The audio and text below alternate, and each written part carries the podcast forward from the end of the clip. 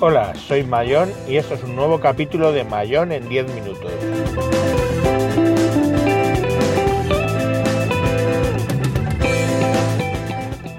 Hoy hablaremos del Google I.O. y la inteligencia artificial.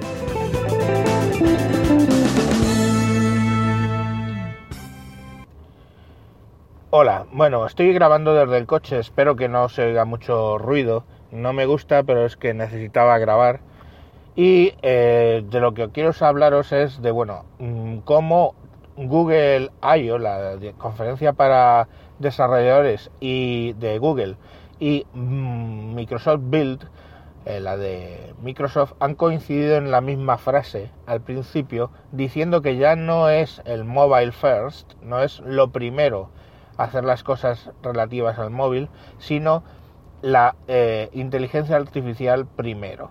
Entonces hay un movimiento de interés a la hora de desarrollar y de aplicativos desde eh, lo que es el mundo del móvil, del smartphone, al mundo de la inteligencia artificial. Especialmente se nota ese movimiento en, Google, que ha sacado muchas iniciativas sobre eh, lo que es Machine Learning e inteligencia artificial.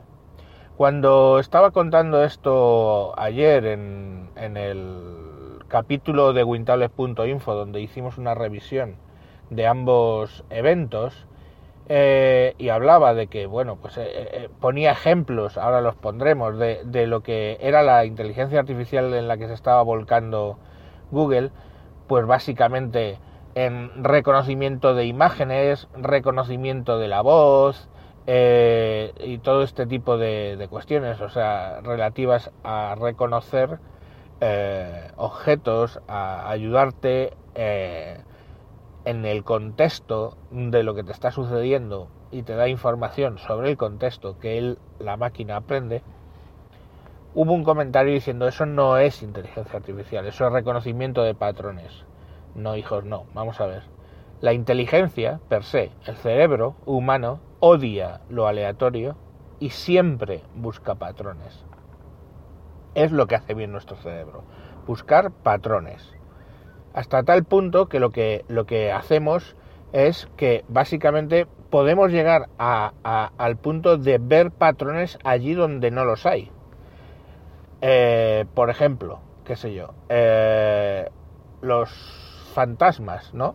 Que a lo mejor vemos, estamos por nuestra casa y en un momento dado vemos una sombra o un algo y le damos una forma antropomórfica. ¿Por qué? Porque nuestro cerebro, eso que es un, en realidad una sombra o un algo aleatorio, nosotros le estamos dando un sentido que en realidad no tiene.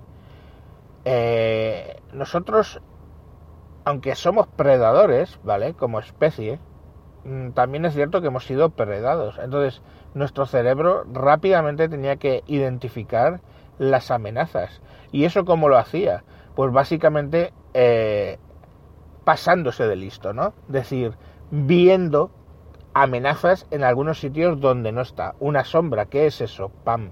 Y lo miramos.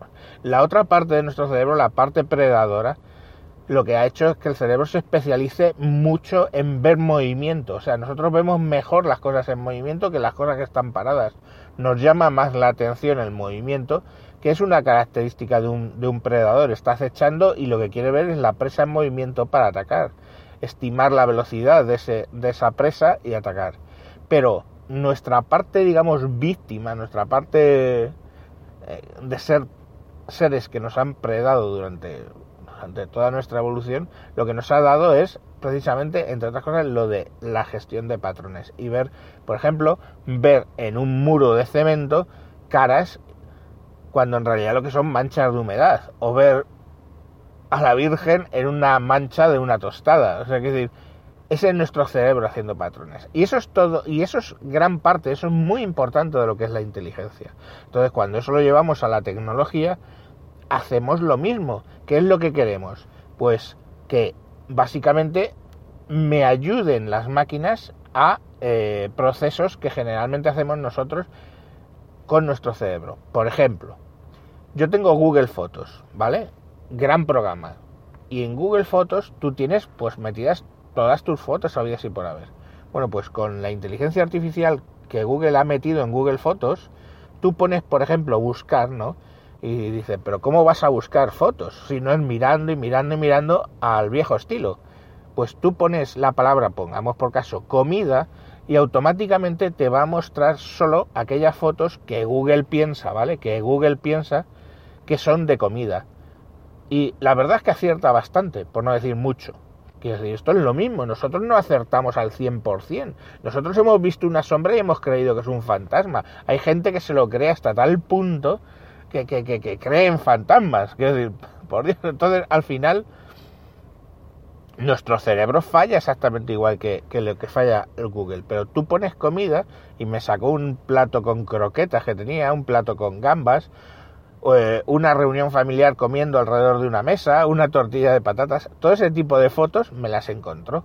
Eso es gracias a la inteligencia artificial. Eh, el reconocimiento de voz. Yo utilizo muchísimo, ya lo he explicado varias veces, el reconocimiento de voz. Y eso básicamente es, es gracias a la inteligencia artificial. Reconoce mi voz y lo que estoy diciendo. Y no solamente eso, sino que además, según las palabras, me, corrige lo que él ha entendido en función del contexto. ¿Sabéis quién hace eso? Los seres humanos. Nosotros oímos unas cuantas palabras y con eso vamos generando una frase. Y de repente, una palabra que no hemos entendido bien porque ha habido un ruido o porque la otra persona ha bajado la pronunciación, somos capaces de reconstruirla. Nuestro cerebro la reconstruye básicamente en el contexto. Bueno, pues eso mismo está haciendo el reconocimiento de voz de Google. La persona que hizo el comentario entiendo que se refiere a la inteligencia artificial en cuanto a los eh, asistentes, ¿vale? Y desde luego Google Assistant tiene todavía un recorrido largo como asistente, ¿no? Porque Google, por ejemplo, Google Now, pues básicamente te reconoce órdenes que tú quieras darle y más o menos, pero Google Assistant mete eso en el contexto, en el contexto de una conversación. La siguiente pregunta tiene una relación y entonces, pues bueno, básicamente construye con eso. Es deficiente, desde luego está a años luz que Siri y a años luz que Cortana, pero bueno, ahí está. Pero eso no es solo la, la, inteligencia artificial. Igual que la robótica, cuando decimos robot, un robot, todos pensamos en, en, un robot antropomorfo, ¿no? Eh, hola, soy un robot, y, le ves andando, y todo eso andando bípedamente, como puede ser el Asimo o cualquier de este tipo de, de. Pero eso no es robótica. O sea, o eso no es solo robótica. Por ejemplo, yo en el chalet que tenía, en el chalet que tenía y que ahora tiene, pese a tener la custodia compartida, tiene mi ex mujer, en ese chalet yo tenía dos robots. ¿Cómo? Tenía dos robots, sí, pues tenía dos robots que me abrían uno la puerta de abajo del garaje y otro la puerta del garaje, uno la rampa del garaje y otro la puerta del garaje. Cuando yo me aproximaba, daba un botón y el robot tomaba decisiones, empezaba a mover la puerta, si detectaba un impedimento paraba, si veía cruzar algo entre unas células que él veía paraba. Todo eso es robótica. Robótica es una máquina haciendo trabajo físico nuestro en según una programación y unas especificaciones. Pues igual sucede con la inteligencia artificial.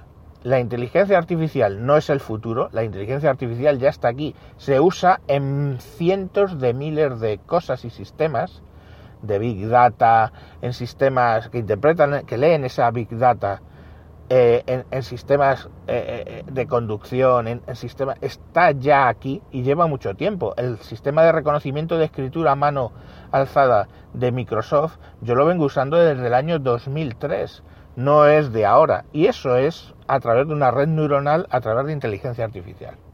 En fin, era una valoración que quería hacer, así que os dejo con ella. Un saludo y hasta próximos capítulos. Adiós.